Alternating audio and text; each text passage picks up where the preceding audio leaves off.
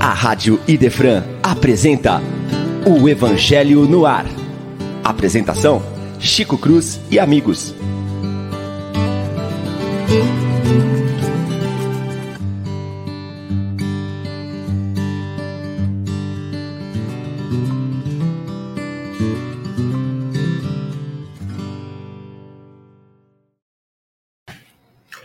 Muito bom dia, meus prezados e queridos amigos.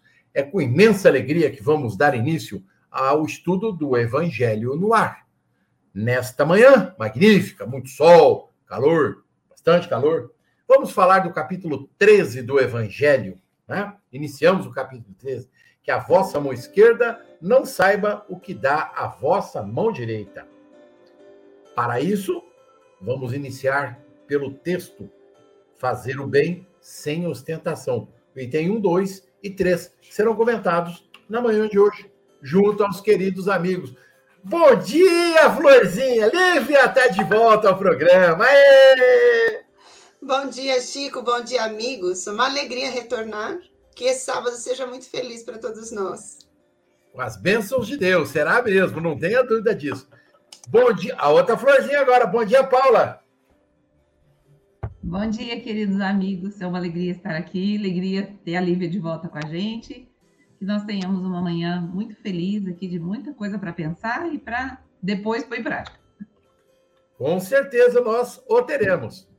É. Bom dia, Leon. Cadê o meu bom dia efusivo? Só porque eu sou um cravo.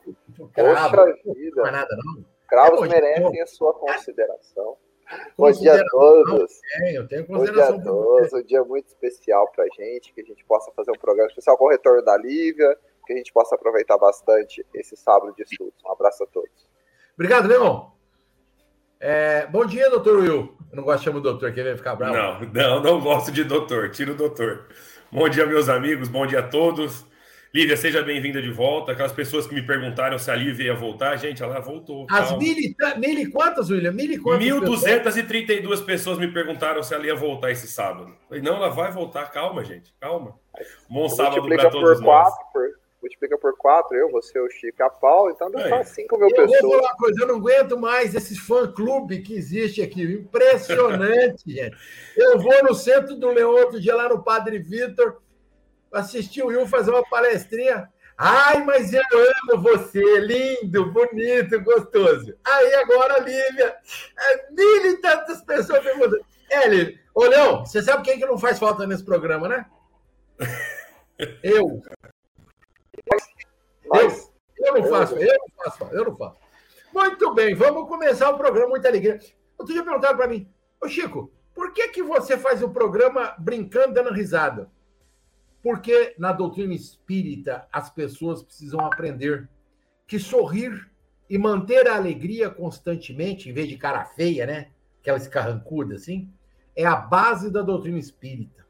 Alegria. Jesus era alegre. Jesus trazia no seu coração a felicidade que contagiava as nossas almas.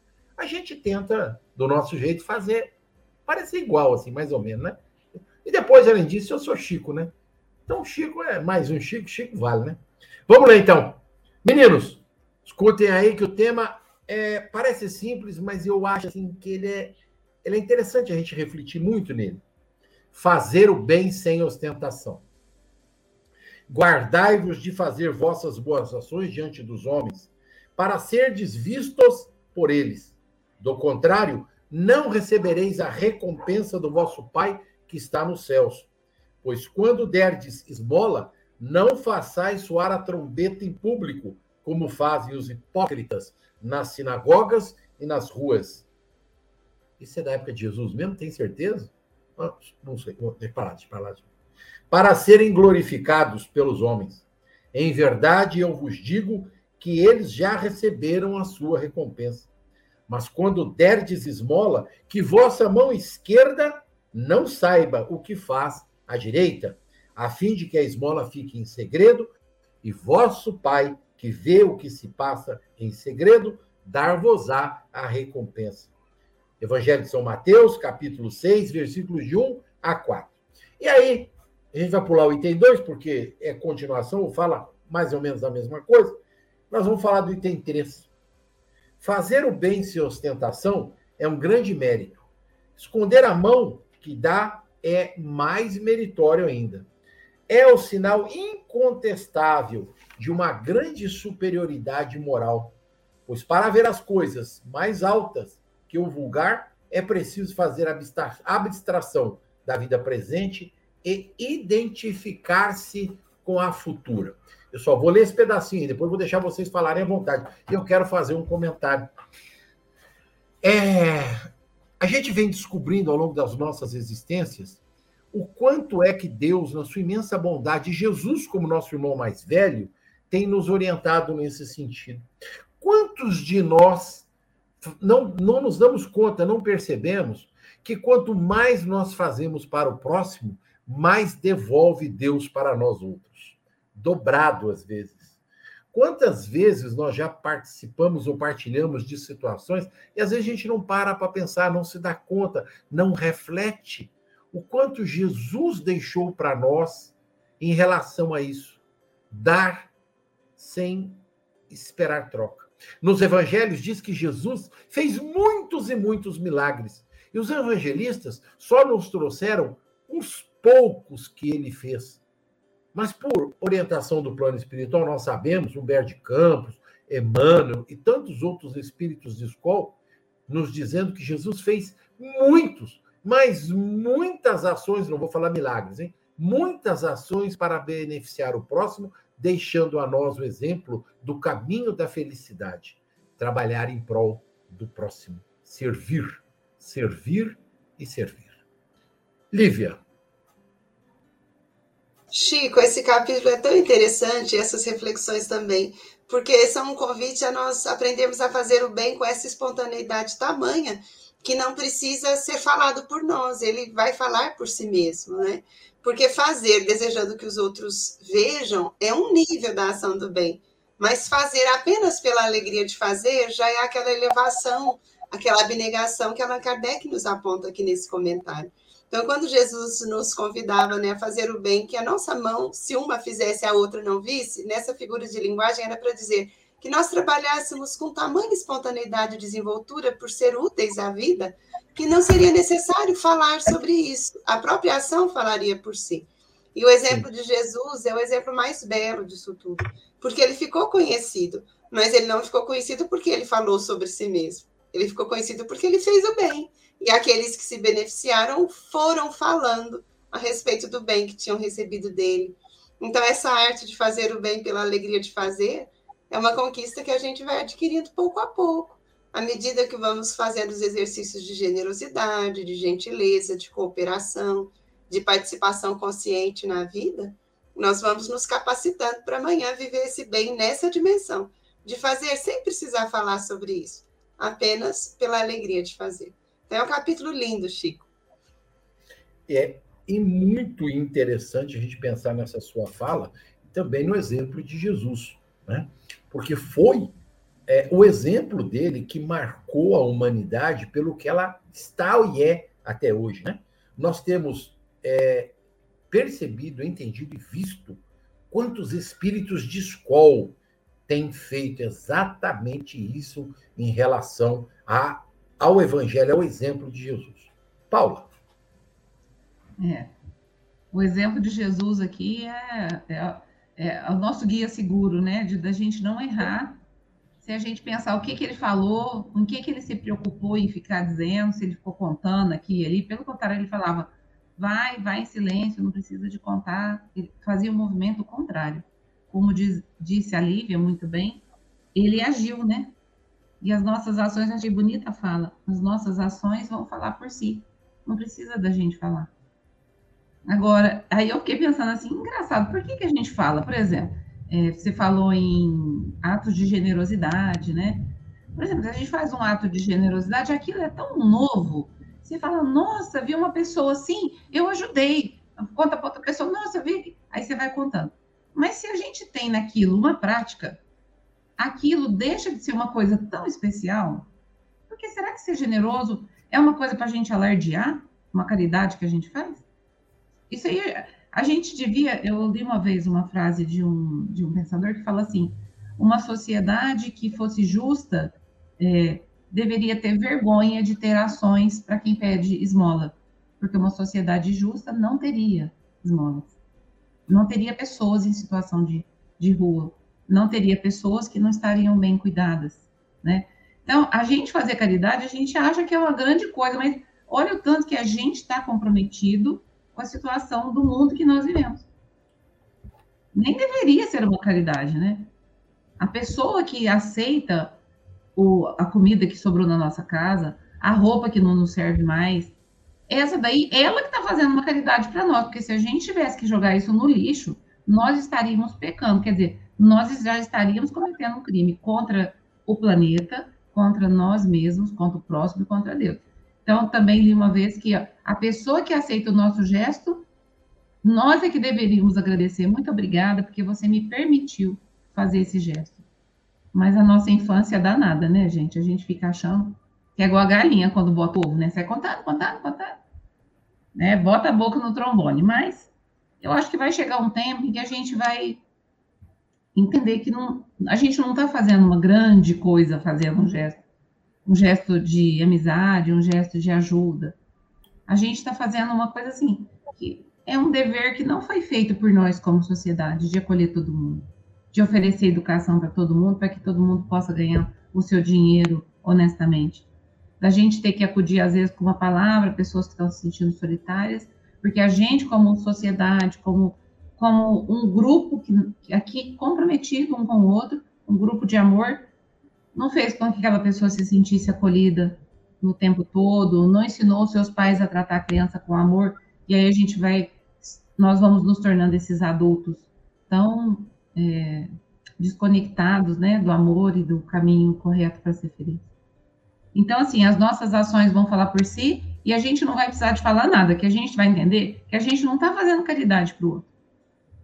A gente está simplesmente é, fazendo o que seria justo da gente fazer. E aquilo vai fazer parte não da disciplina, como o Chico falou. A, a disciplina antecede a espontaneidade. Você vai fazendo até ficar espontâneo. Você nem vai ver mais que fez, né? Aliás, a fala do Chico é essa. Você vai fazendo por disciplina. Ai, não quero ajudar. Ai, eu vou lá no lar do vovô, tá cheiro de xixi. Quantas vezes eu já ouvi falar isso? Aí, em algum momento, você vai ver, você já não tá mais nem sentindo cheiro de nada você está adorando visitar os vovô, os vovô adoram a sua visita, e de repente, que alegria que é para você poder fazer uma visita com uma família e falar: meu Deus, hoje eu visitei uma pessoa e ela me falou uma coisa que eu nunca tinha pensado.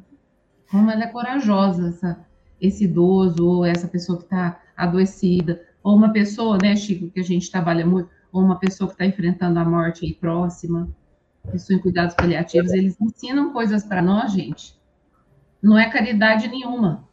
Nós é que devíamos agradecer e falar assim: muito obrigada por deixar eu participar desse seu mundo, em que o teu sofrimento me ensina tanto e oportuniza para mim fazer alguma coisa que é tão, tão feliz, tão alegre, tão me traz tanto contentamento. Essa é a lição do Cristo, né? Agir por amor e por alegria. Você não vai precisar de falar nada. Falar, nossa, fiz uma coisa que me deixou tão feliz. É. Sim. É você sabe que você está falando de vovô, Paula? Eu fiquei aqui, eu fiquei aqui, eu comecei a sorrir, né? Porque eu fiquei muito feliz na sua fala, né? Que o único vovô que tem aqui sou eu. Então, e, e, quando os netinhos vêm na minha casa, são só quatro menininhos, sabe? As coisinhas assim, né? É, e ontem eu tive o prazer, a alegria, a satisfação de passar três horas entretido e entretendo o, Gusta, o, o. Né? Ah, oh, menino, bonito esse filho do William, viu? Passei a noite na casa do William ontem, né? E olha, me diverti um absurdo com esse moleque, né? É bonito esse menino, viu? É bonito. William, depois você fala, tá? Eu vou passar pro Leão, depois você, depois você fala. Fala, Leão, fala. É porque você não ia, o William não ia conseguir falar agora, né? Ele tá comovido com esse Você quer, agradar, você quer agradar o pai, é só falar bem do filho, né? A hora que a comoção passar, ele vai conseguir falar. É... Você tá falando por experiência própria, né, Léo? Própria. Ah, ah tá. Começa a falar da Anne, senão eu caio aqui. Falar o quê? É... Aquela linda, rapaz. Puxou a mãe. Graças Graças a Deus. É. Graças a Deus, né, William? O William sabe bem disso. É isso aí. É, a gente tem hoje um, um, capítulo muito especial né, do, do Evangelho. E eu estava. Uma das minhas reflexões aqui tem uma frase que é atribuída para Santo Agostinho, depois para São Francisco, e a gente está perdida aí no, no, no. Virou praticamente um ditado que diz que a gente pode pregar o Evangelho e, se precisar, usar as palavras. Né? E apesar de a gente não importar quem é o autor, mais importante nesse momento é a gente saber que a gente pode viver em oração, que a gente pode viver numa condição de efetivamente pregar o evangelho pelos nossos atos, que é o que a Paula estava falando. Não vai ser nada de extraordinário a gente atuar pelo bem do próximo, vai ser o corriqueiro, pelo contrário, vai ser aquilo que a gente efetivamente todos os dias deveria fazer. Pensando nesse mundo ideal, eu estava pensando qual seria a profissão, o que seria, o que a gente faria num mundo para a gente poder atuar diariamente na atuação do bem. Qual seria a profissão dos sonhos, né? E aí eu tenho para mim que a profissão dos sonhos, pode ter certeza, é ser um representante da população, um político, num mundo ideal, porque lá você faz o bem, você dá o exemplo e aí você prolifera o bem, você cria a cultura do bem. Que eu acho que é algo importante na fala da Paula que ela falou, eu acho importante a gente entender. Você ter a cultura de fazer o bem, desde cedo ensinar aos nossos jovens, às nossas crianças, que é importante fazer o bem, que esse ou que o peso que tem de fazer uma visita, de abrir mão do sono, de abrir mão de outros, isso aí pode ser substituído pelos, por toda a série de benefícios que vem, por todo esse padrão vibratório abençoado que a gente entra quando a gente passa a fazer o bem para o nosso próximo. Então, acho que é uma oportunidade muito grande que a humanidade, tá que a humanidade tem de criar a cultura para o bem. A gente ainda tem muito, muito, muito para evoluir, mas a cultura do bem é uma prática constante. Quando a gente estiver representando para a gente pessoas que praticam o bem, isso vira uma cultura que vai se disseminar por todo o planeta. Eu acredito muito nisso. Não Ô, Leon, só antes de passar para o William, pode, você pode. falou uma coisa interessante, né? A, cultu é, a esfera vibracional abençoada que a gente entra quando faz o bem realmente o bem, quando nós nos permitimos fazer, em qualquer dimensão que seja, porque às vezes a gente pensa muito bem como algo que está sendo doado materialmente, mas o bem não é só isso. Essa é apenas uma faceta do bem. O bem é tão extraordinário que ele cabe em diversos setores, lugares e através de inúmeras iniciativas. Mas o mágico de fazer o bem é que a gente gera felicidade na vida do outro. E quando nós somos parte da felicidade do outro, a felicidade do outro passa a ser parte da nossa felicidade. E a gente entra, então, nesse estado de satisfação interior, de nos sentirmos úteis, capazes, é, com possibilidade de fazer alguma coisa, e trabalhamos mais facilmente certos conteúdos emocionais que poderiam nos causar de sabor ou sofrimento. Então, realmente é uma esfera abençoada. Eu achei linda a sua frase. A gente entra numa esfera vibracional diferente, mais leve. A gente fica mais feliz, sem dúvida. É, é uma prática que as pessoas ainda não aprenderam, né, gente? Porque é, eu não sei vocês, mas eu fico extremamente feliz, satisfeito, quando, por algum motivo, uma pessoa olha para mim e diz assim: muito obrigado né, por você estar é, entrando ou praticando ou estando junto de nós em nossas vidas. É um exercício de amor fantástico, né? É, eu brinco muito, vocês sabem disso aqui. Eu sou bravo, mas brinco muito, né?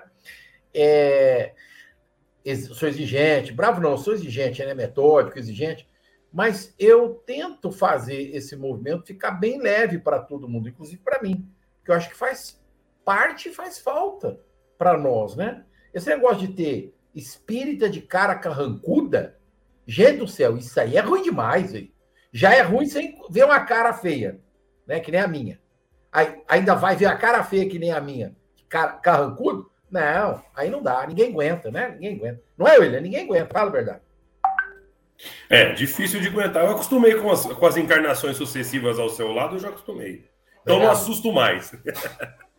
Só falando, é, retomando a fala, Chico, sim, meu filho é lindo. E ó, peço desculpa a hora que eu saí correndo. Vocês viram que eu saí correndo, porque o pequenininho estava comendo alguma coisa aqui no chão. Eu tive que arrancá-lo da boca dele.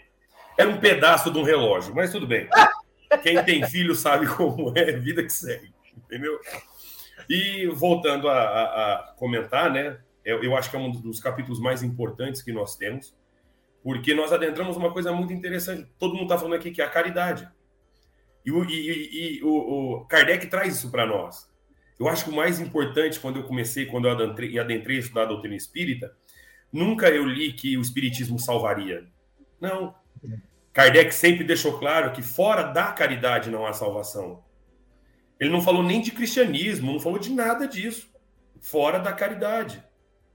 E ainda ele coloca que verdade, o verdadeiro espírita se vai reconhecer pela sua transformação moral. E não há outra forma de nós transformarmos moralmente sem a caridade.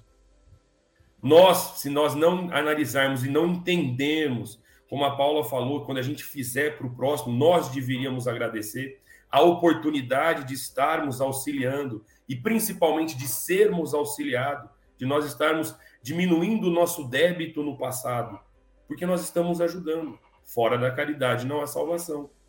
Mas a caridade verdadeira. O Leon falou que, é, né, Leon, seria no plano espiritual ser político, ajudar o próximo aqui no que nós estamos hoje, eles brigam para inaugurar um piso 40 por 40. Falar que foi na gestão dele que fez. Então, assim, isso não é caridade, isso é orgulho, isso é vaidade. Quando eu ajudo outro e eu ajudo um próximo para que as pessoas vejam, isso não é caridade, isso é orgulho, isso é vaidade. Eu preciso ser aclamado pelo bem que eu fiz. Já cansei de receber gente no centro espírita e falar assim, mas eu sou uma pessoa boa. Eu falei, e humilde? Olha aí como você é humilde. Você mesmo já se salvou, você falou que você é uma pessoa maravilhosa. Que bom que você você está aqui só para só ajudar a humanidade. Você é uma pessoa maravilhosa. Nem sabemos por que você está aqui. Isso é vaidade. Então, a transformação moral, como diz Kardec, se a gente vai reconhecer o verdadeiro espírita pela transformação moral, é a gente entender que o outro que está do meu lado, ele é meu irmão. E eu preciso dele para minha evolução, eu preciso dele para ser feliz. Tem uma passagem do livro que, eh, do Manuel Flamengo de Miranda, que o Chico, depois, se você me lembrar, Chico, eu não vou lembrar o nome, mas que trata sobre é, é, obsessão e desobsessão. E tem uma passagem que eles vão socorrer uma entidade bem perversa no mundo inferior, mas bem perversa. E ele já nem tem forma humana. E aparece, vem todo um trabalho, espíritos de grande, de grande é, é, envergadura moral, e desce um espírito direto de representação de Maria. Gregório. Esse, isso, Gregório. Foram salvar Gregório.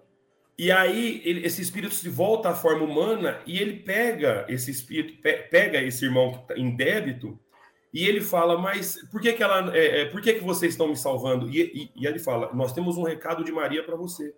A mãe falou que se você não tiver com ela, ela jamais vai ser feliz. Porque ela precisa de você para ser feliz. Você faz parte da grande família espiritual. Você é filho de Maria.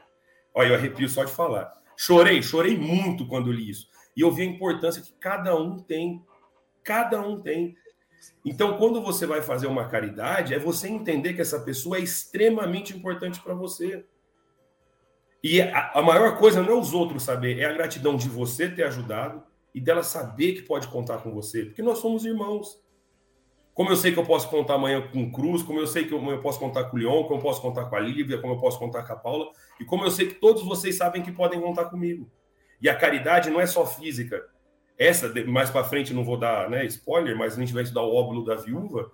A verdadeira caridade é aquela que você dá é que você vai lá no hospital escutar um amigo, que você dá um abraço num amigo que precisa, que você para seu dia para escutar, para ligar para alguém que faz tempo que você sabe que está precisando de ajuda.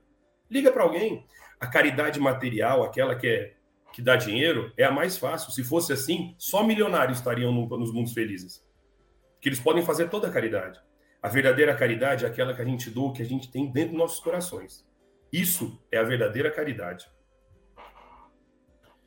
Sabe William, que... é doado que a gente é, né?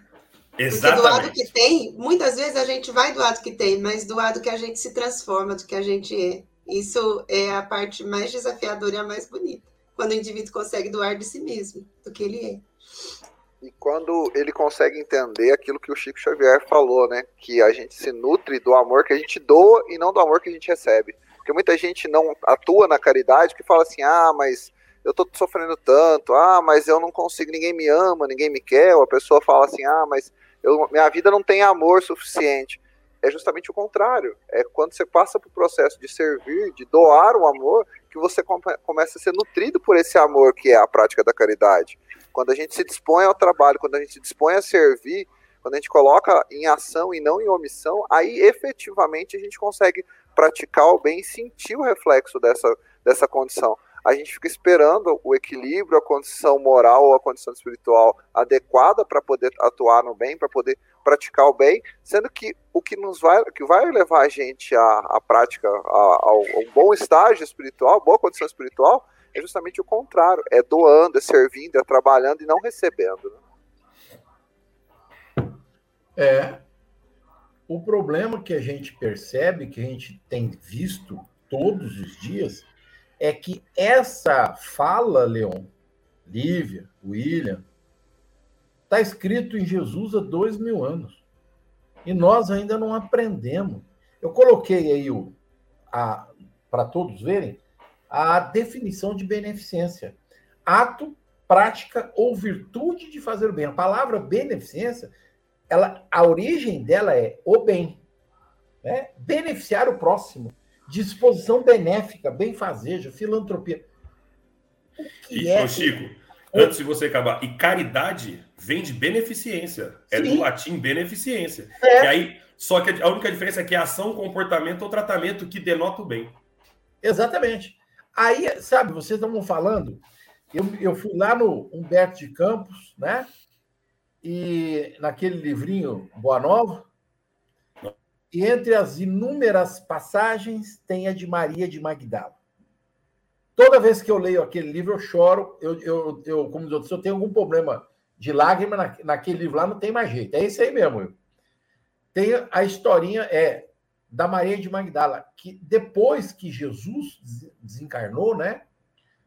Ela vendeu tudo que ela tinha e foi morar na porta do Vale dos Leprosos.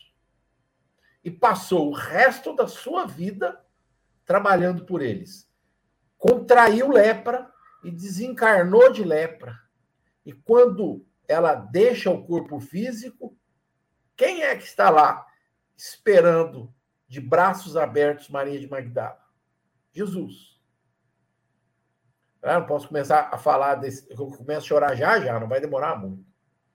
E aí, quando a gente lê esse texto do Evangelho, falando sobre beneficência, a primeira coisa que vem na nossa reflexão é: por que será que ao longo de dois mil anos, gente, dois mil anos, nós ainda não conseguimos deixar o nosso egoísmo de lado?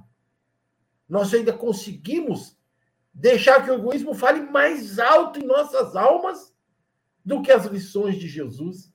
Tão simples, tão fácil. Sei lá. Fala aí, Lívia. Fala alguma coisa aí, pelo amor de Deus, fala alguma coisa. Interessante, Chico, é porque muitas vezes o nosso olhar fica dirigido para nós mesmos, né?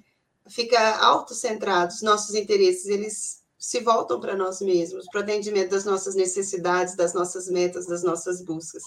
Embora nós tenhamos que atender as nossas necessidades, porque é uma, uma lei da vida, a gente precisa cuidar de si mesmo, mas nós vamos fazendo um movimento diferente quando passamos a olhar em outra direção, ao entorno de nós. Quando o nosso olhar se desloca de nós para também englobar o outro, nós começamos a perceber nuances diferentes da vida. E é aí que a generosidade nasce quando a gente compreende que o companheiro ao lado também sofre, que ele também chora, que ele também tem suas lutas, que ele também enfrenta suas perdas e os seus ganhos, ele também sorri. Quando nós compreendemos que o nosso próximo também tem uma gama de experiências e que ele precisa de alguém que o escute, que o ajude, que seja presente, pelo menos, nós fazemos um movimento de vencer esse egoísmo, que ainda é, é algo forte na, em nós no momento atual da, da humanidade. Então, é um exercício de deslocamento do olhar, né? Deixar de olhar só para nós, mas para olhar o nosso entorno. Quando a gente faz isso, a gente aprende essa arte de incluir o outro nos nossos interesses, nas nossas metas, nos nossos projetos, na, no, nas nossas horas, no nosso tempo. O outro também se torna alvo do nosso tempo e a vida fica melhor. Quem ainda não, quem ainda não aprendeu, quem quiser uma receitinha assim, prática, muito fácil para você exercitar esse olhar para o próximo, tem duas palavrinhas que fazem você assim, ó, quem nunca despertou o olhar para o próximo vai despertar. Uma chama maternidade, a outra chama paternidade.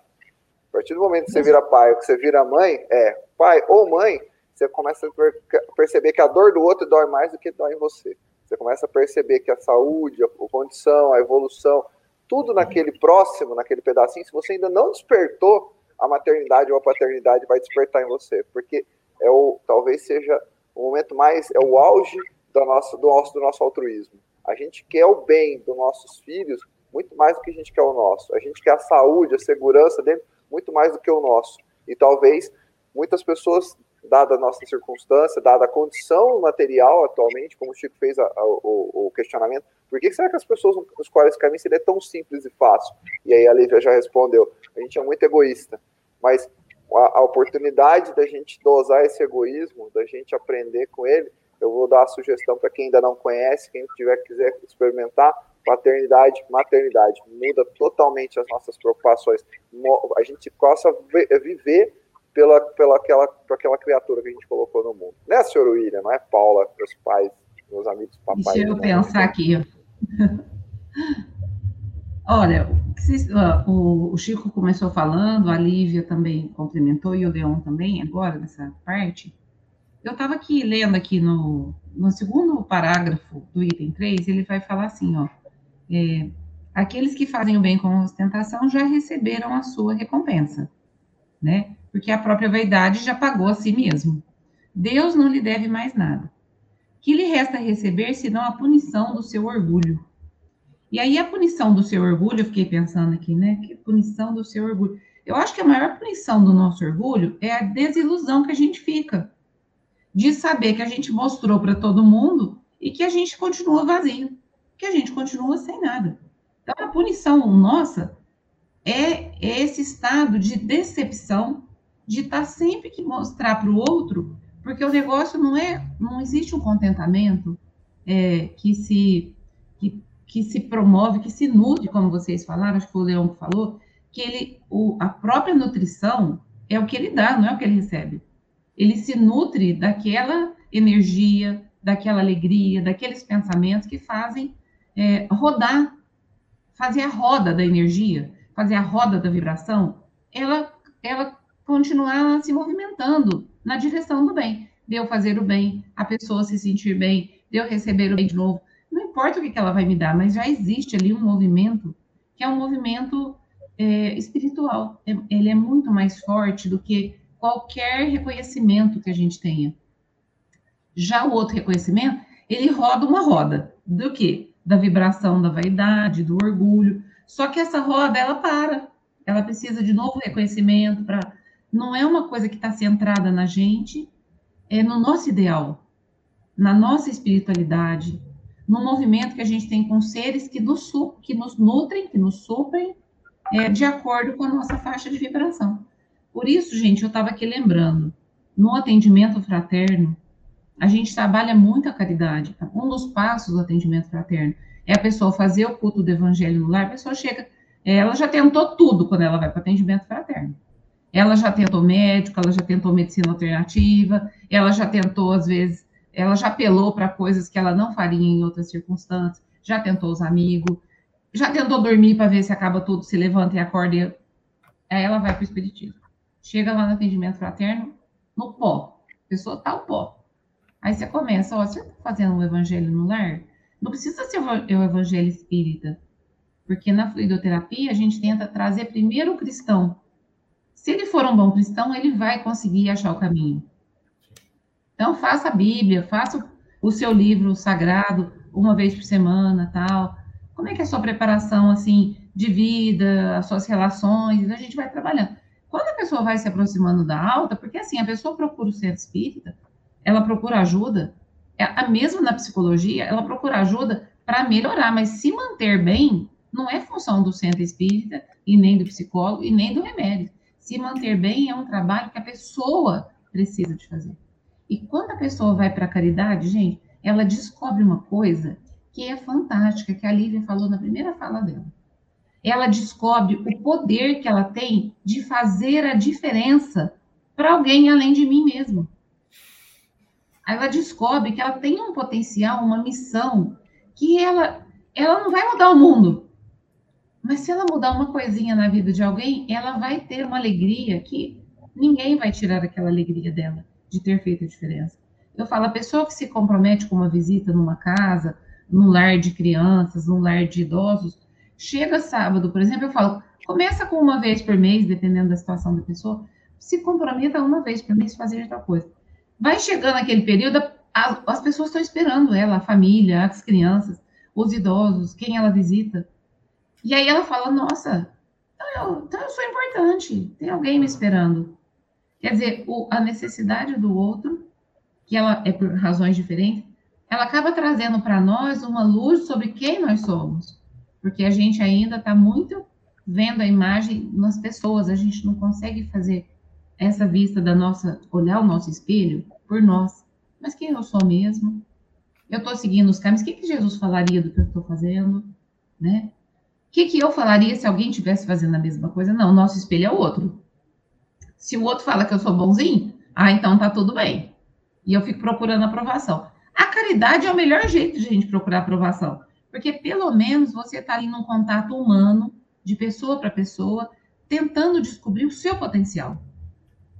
É a tentativa da descoberta. Às vezes a gente começa dando alguma coisa, para depois a gente descobrir que a gente pode dar de quem a gente é, como vocês todos falaram. Porque aí a gente consegue descobrir que não é o dinheiro que está indo, a cesta, mas está indo, às vezes, uma mensagem, uma oração, às vezes um conselho para uma pessoa. Às vezes a pessoa está tão desesperada, você só dá um abraço. E aquilo é só seu. Aquele às momento vezes, ninguém está falando. Às vezes, Paula, a, a, a presença, a presença da pessoa ao lado, aquela pessoa que abre os braços, sorri, às vezes é muito mais importante que o óvulo alimentar, né? Vamos dizer assim. É, você falou em atendimento fraterno. O especialista em atendimento fraterno essa semana é o William. Fala aí, bicho. Conta para é, ela. Olha, eu, eu posso falar que por muitas coisas que eu, que eu aprendi com o atendimento fraterno, muito que a gente estuda e a gente, e a gente faz no centro, e aí hoje eu vejo é, é, realmente que o maior beneficiário sou eu. Desculpa aqueles que já foram lá conversar comigo, que eu fiz grandes amigos, conheci grandes pessoas, pessoas maravilhosas, mas o maior beneficiário sou eu. Não tem preço você você poder ajudar outra pessoa. Não tem. Nada, nada paga isso. Falando que o Leon falou da paternidade, Leon, eu faço atendimento fraterno, como o Chico fala, como o Chico falou, na, na Allan Kardec, toda quinta-feira a gente está lá. E também trabalho na desobsessão através de atendimento. Quando eu me tornei pai, é, eu realmente mudei minha visão de ver. Eu, hoje eu tento ver cada irmão que chega perto de mim como meu filho, irmão ou irmã. E isso muda totalmente a relação. E uma coisa que eu fiz para tentar diminuir, porque todos nós nascemos com um pouco de orgulho e vaidade, afinal estamos encarnados. Não somos espíritos perfeitos, né? Só um pouquinho, Chico, só daqui assim, ó, dá a volta no mundo e volta aqui, mas é pouquinho. pouquinho. Eu já ia, eu já pensei, já se falou, a gente nasce com um pouquinho de orgulho e vaidade, assim, eu falei, ó, nossa, o William tá bem. Dá a volta no mundo e volta aqui. Eu não deixei ele o bico, eu não deixei ele terminar a fala. Aí ó, ontem eu não, eu falei para o Chico ontem. Deixa eu só fazer um comentário. Ah. Essa, essa fala do William aí, ô Paula, é que nem aquela história do emagrecer, né, William? Exatamente. Não é, não é o que você come do Natal, Ano Novo, que te engorda é o que você come do ano novo até o Natal. Exatamente. Essa história do, do orgulho é a mesma coisa, tem é a mesma coisa. E eu também, eu só tenho, gente, eu só tenho gordura localizada entre o pé e a cabeça. Do resto eu tô ótimo. Entendeu? Tranquilo, eu tô dessa forma. Fala, e aí eu até comentei isso com o Chico ontem. Falei, Chico, se a gente parar um pouco, dar um passo para trás, olhar de fora do que nós entendemos de mundo espiritual. Gente, nós vivemos numa galáxia, nós estamos num planetinha que fica na periferia dessa galáxia, onde só, só existe 7 mil bilhões de habitantes. Nós vivemos num estado, no meio desse planeta, numa cidade, no, no interior dessa cidade, e a gente ainda acha que é alguém. A gente, nós somos tão pequeninos diante da grandiosidade dessa humanidade, da nossa família universal, que, gente, Dá um passo para trás. O do seu lado é o seu, é o seu mais próximo, é o seu irmão. Fazer ao próximo aquilo que você quer que seja feito a você mesmo é levantar o caído que está do teu lado. Porque se até hoje, nessa vida que você tá, você não precisou de ninguém, você é autossuficiente, você é um cara. Parabéns. Cuidado, a vida dá muitas voltas. E a hora que você perceber que você não ajudou ninguém, lá na frente você pode encontrar uma solidão enorme. Enorme. Certeza. E a é gente certeza. vê isso muito no atendimento fraterno. Pessoas que tiveram uma vida maravilhosa, não precisaram de ninguém, não precisaram de nada, venceram na. E hoje são sozinhos. A única coisa. Já atendi pessoas que a única coisa que me pediu foi um abraço. Um abraço. Porque não tem ninguém. É isso, é para a gente ver o quanto a gente é pequeno, o quanto a gente precisa do próximo. Então, por isso que eu falo de novo, fora da caridade não há salvação, porque a gente precisa ser salvo, não o outro. A caridade é para conosco, porque nós precisamos de cada um daqui está. É a nossa família. Eu conheço pessoas, famílias que brigaram e não se falam há 33 anos por causa de um litro de mel. Deus o livre. Aí eu falei para a pessoa, falei, mas ele é insuportável. Eu falei, não se preocupe. Deus é beneficente, Deus é maravilhoso. Tu vai vir como filho, como pai, como irmão, como irmão se amês. Aprender a amar, você vai. Não se preocupe. Aprender a amar e ajudar essa pessoa, você vai, isso é óbvio. Porque um dia você vai se tornar um anjo. Até lá, ou no amor ou na dor. Então vamos fazer no amor, vamos amar, vamos fazer ao próximo, vamos acordar de manhã e fazer hoje melhor do que foi ontem. E aí o Leão falou: se tiver alguém que você possa ajudar, veja um filho naquele irmão que precisa de ajuda. E ajuda, de coração. Que eu garanto, não há coisa melhor do que ajudar o próximo.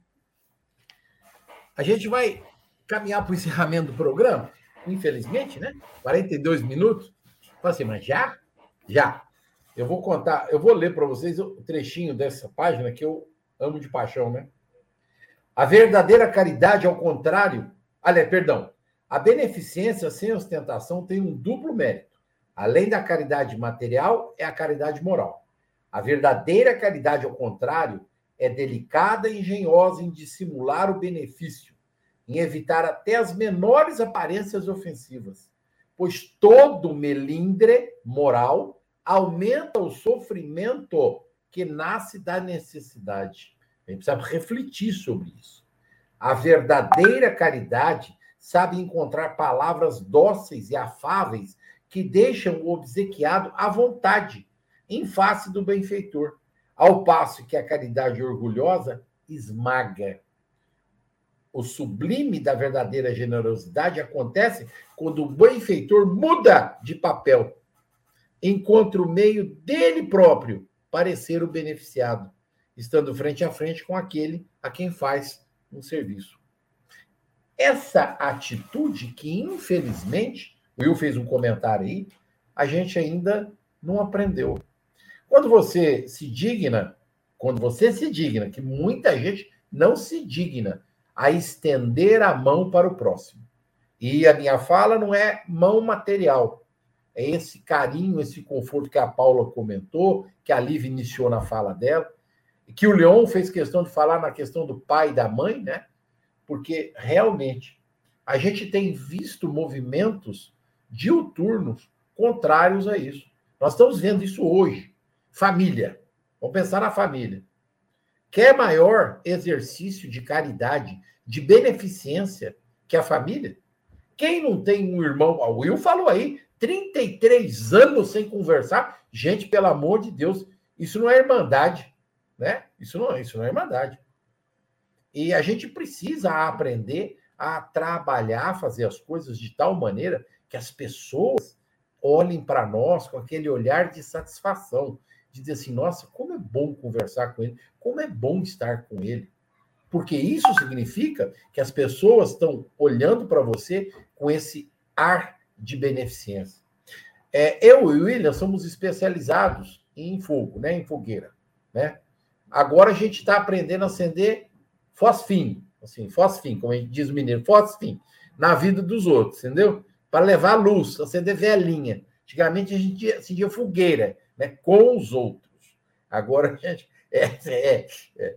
então, a, a, eu sei que a Lívia vai falar a respeito disso agora, porque ela já tá, a garganta dela já está coçando, né, Lívia?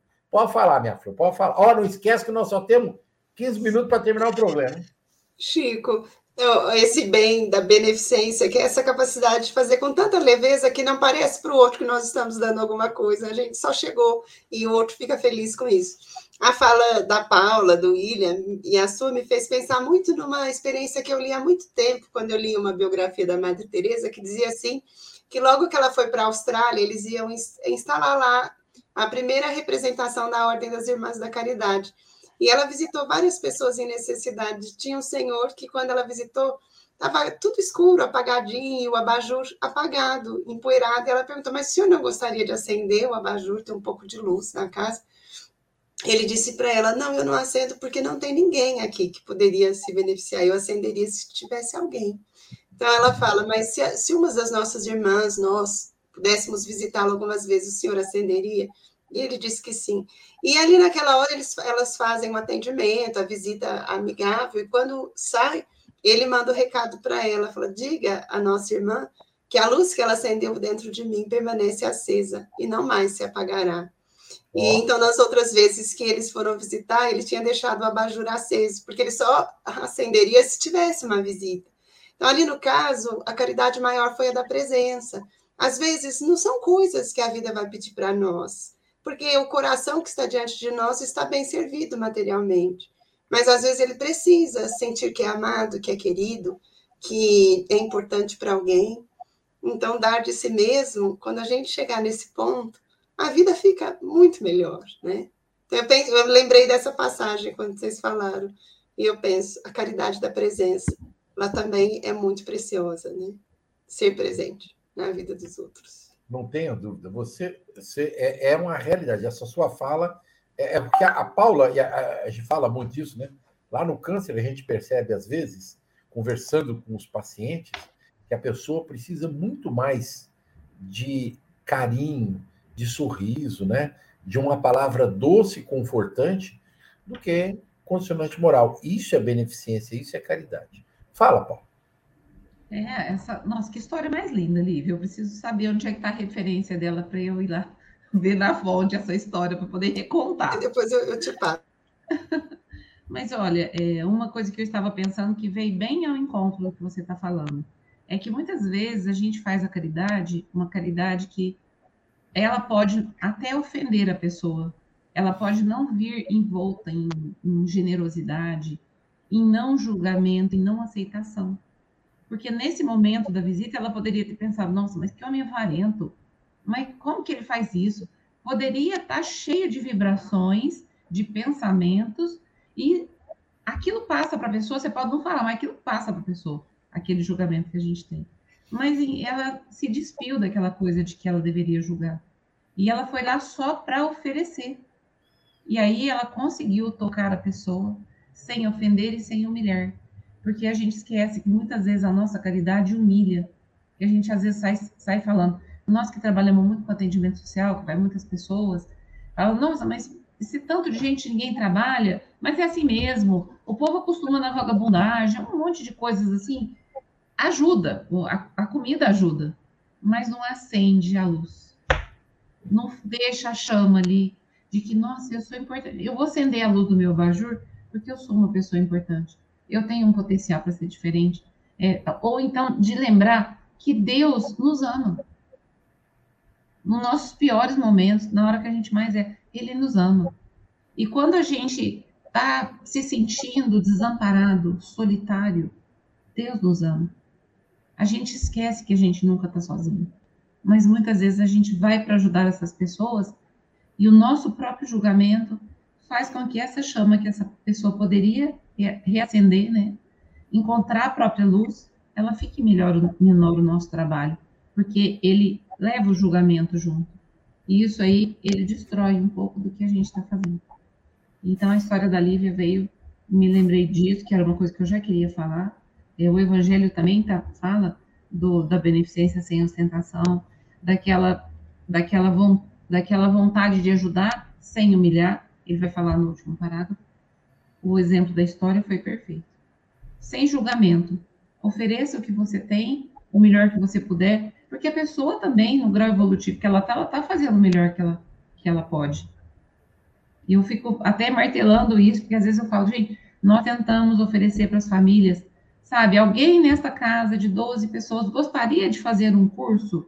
A gente paga, paga o curso, paga o ônibus, paga o lanche para alguém ir. Ninguém se dispõe.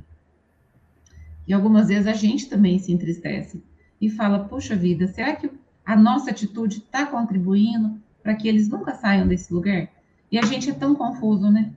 É, nós ainda não chegamos na posição do Chico de falar: não, eu vou dar e o que ele fizer é problema dele.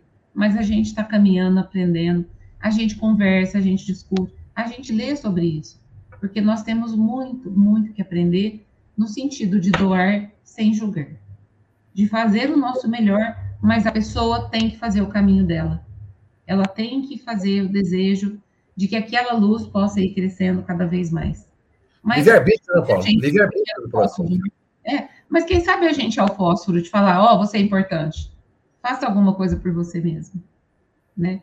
Para que é aquela bem... luz possa se acender, crescer e iluminar a vida da pessoa. Sei lá por onde vai começar, né? É, é, é, nem só por onde, mas como é que essa pessoa, como você acabou de colocar, vai dar a chance a ela mesma de fazer isso. Porque muitas vezes isso não acontece. Leon.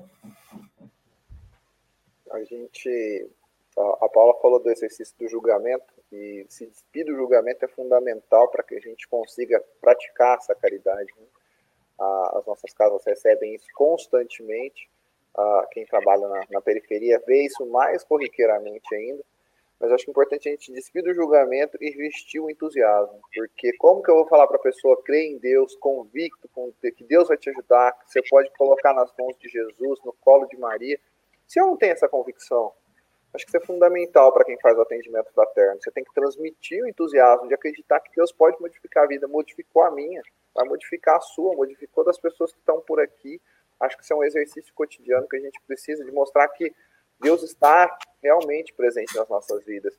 E é fundamental a gente, a gente passar isso para as pessoas. Né? No livro que a gente estava estudando no, no, no, estudo de obsessão, Salvador Gentili, do passo magnético, sobre fluidoterapia na, nas reuniões de terça-feira, me marcou muito uma frase onde ele diz que o passista é como se fosse um, um, uma lâmpada incandescente e que a energia dele vai envolver e isso vai fazer com que o ambiente seja um só.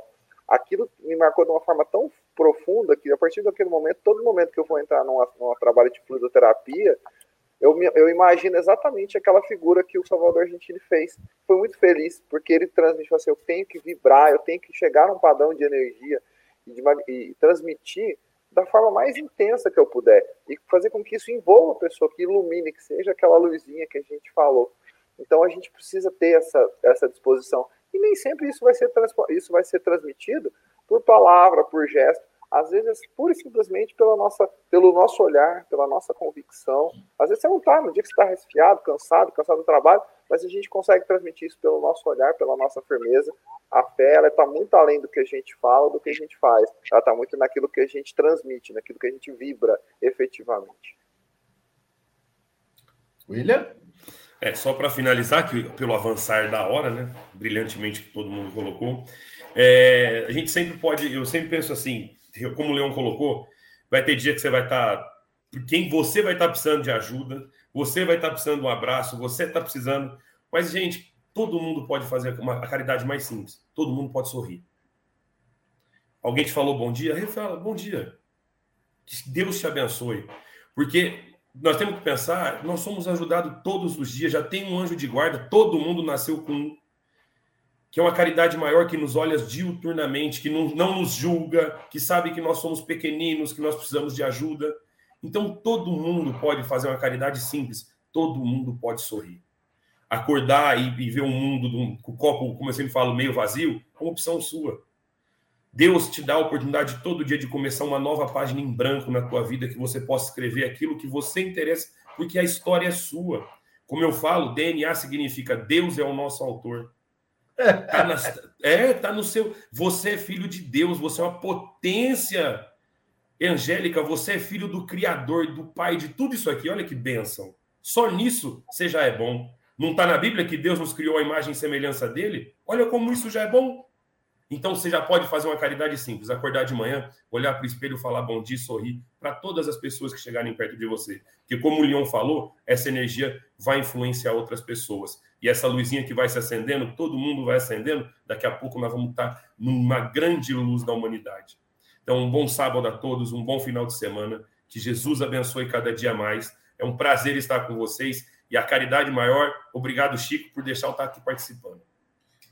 Eu vou, eu vou repensar nessa sua, nessa sua, no seu pedido. Vou repensar. Despedidas, caridade, caridade. Chico, um excelente sábado para todos. Muito obrigado pela oportunidade do programa. É mesmo uma alegria muito grande. E a referência que a Miriam pediu e a Paula eu trago para o próximo sábado, prometo. Vou localizar aqui. Um excelente sábado para todos, tá? Obrigado, Lívia. Para você também. É sempre uma alegria imensa poder revê-la no nosso programa ao sábado. Tá? Paula, esse, esse cachorro Uma latiu alegria aí. estar aqui. Obrigada a todos que estão nos, nos ouvindo e nos assistindo, né? Obrigada aos meus amigos aqui que me, que me deram essa oportunidade, ao Cruz. E eu quero terminar, já que a gente fala, falando uma frase da Madre Teresa, que é uma frase simples, que a gente é pequeno, né? O William lembrou a gente. Nós somos muito pequenos, nós somos, nós somos coisinha aqui. Mas sem a gente, o mundo seria diferente sem estar ao nosso, ao nosso redor, né? E a Madre Teresa fala: não devemos permitir que alguém saia da nossa presença sem se sentir um pouco mais, um pouco melhor e um pouco mais feliz. Então vamos trabalhar para que a nossa presença possa de alguma maneira, o nosso sorriso, o nosso olhar contribuir, ainda com um pouquinho, mas vai fazer a diferença. Um bom final de semana a todos. É bem verdade isso, viu? É, ela não deixa claro. Espírito iluminado é outro padrão, né? Outro nível, né? A presença dela ilumina, a fala dela engrandece. Eu acredito que essa é uma das criaturas mais perto de nós, em que a beneficência, a caridade, é, está interligada, é in- interiorizada na sua alma, né? Grandiosa mulher. né? Despedidas, Leon. Chico, e aí te- esteve no nosso plano, né? Aqui conosco na Terra, a Madre Teresa, Chico Xavier. Eu não posso deixar de falar do Padre Vitor, um dia eu conto essa história aqui no rádio. Mas são seres que são exemplos que tiveram a oportunidade como nós, de encarnar e praticar a caridade. Então, que nós possamos praticar sempre, por qualquer que seja o nosso meio. Meu convite essa semana é que você que a gente pratique ao longo dos nossos dias. A nossa rádio, nosso, nosso caminho, alcança lugares que a gente nem imagina. A gente não tem dimensão da, da- da- do tamanho que uma caridade pode proporcionar. Uma atitude sua, um gesto seu, pode ir para muito mais longe do que a gente possa imaginar. Então, que a gente pratique isso no nosso dia de trabalho, com as pessoas que a gente conviva. Tenho certeza que a gente vai disseminar o bem em larguíssima escala. Uma semana de muito trabalho para todos nós, muita caridade. Um abraço a todos. Obrigado, Leon. Lembrando que o nome do nosso querido é Francisco de Paula Vitor, né? Nunca esqueça, é Francisco Paula de. Paula Vitor. É, Chiquinha, Chiquinha. Gente, um excelente final de semana, uma semana maravilhosa, muito carinho, muito trabalho, muito amor para todos nós. Que Jesus nos abençoe e muito obrigado pela presença de todos os amigos que nos visitem. Deixem o seu like, por favor, aí na nossa página. Que a paz do Cristo mantenha-nos firmes e fortes. Bandeira de Ismael, Deus, Cristo e caridade. Que assim seja. Um abraço a todos. Obrigado.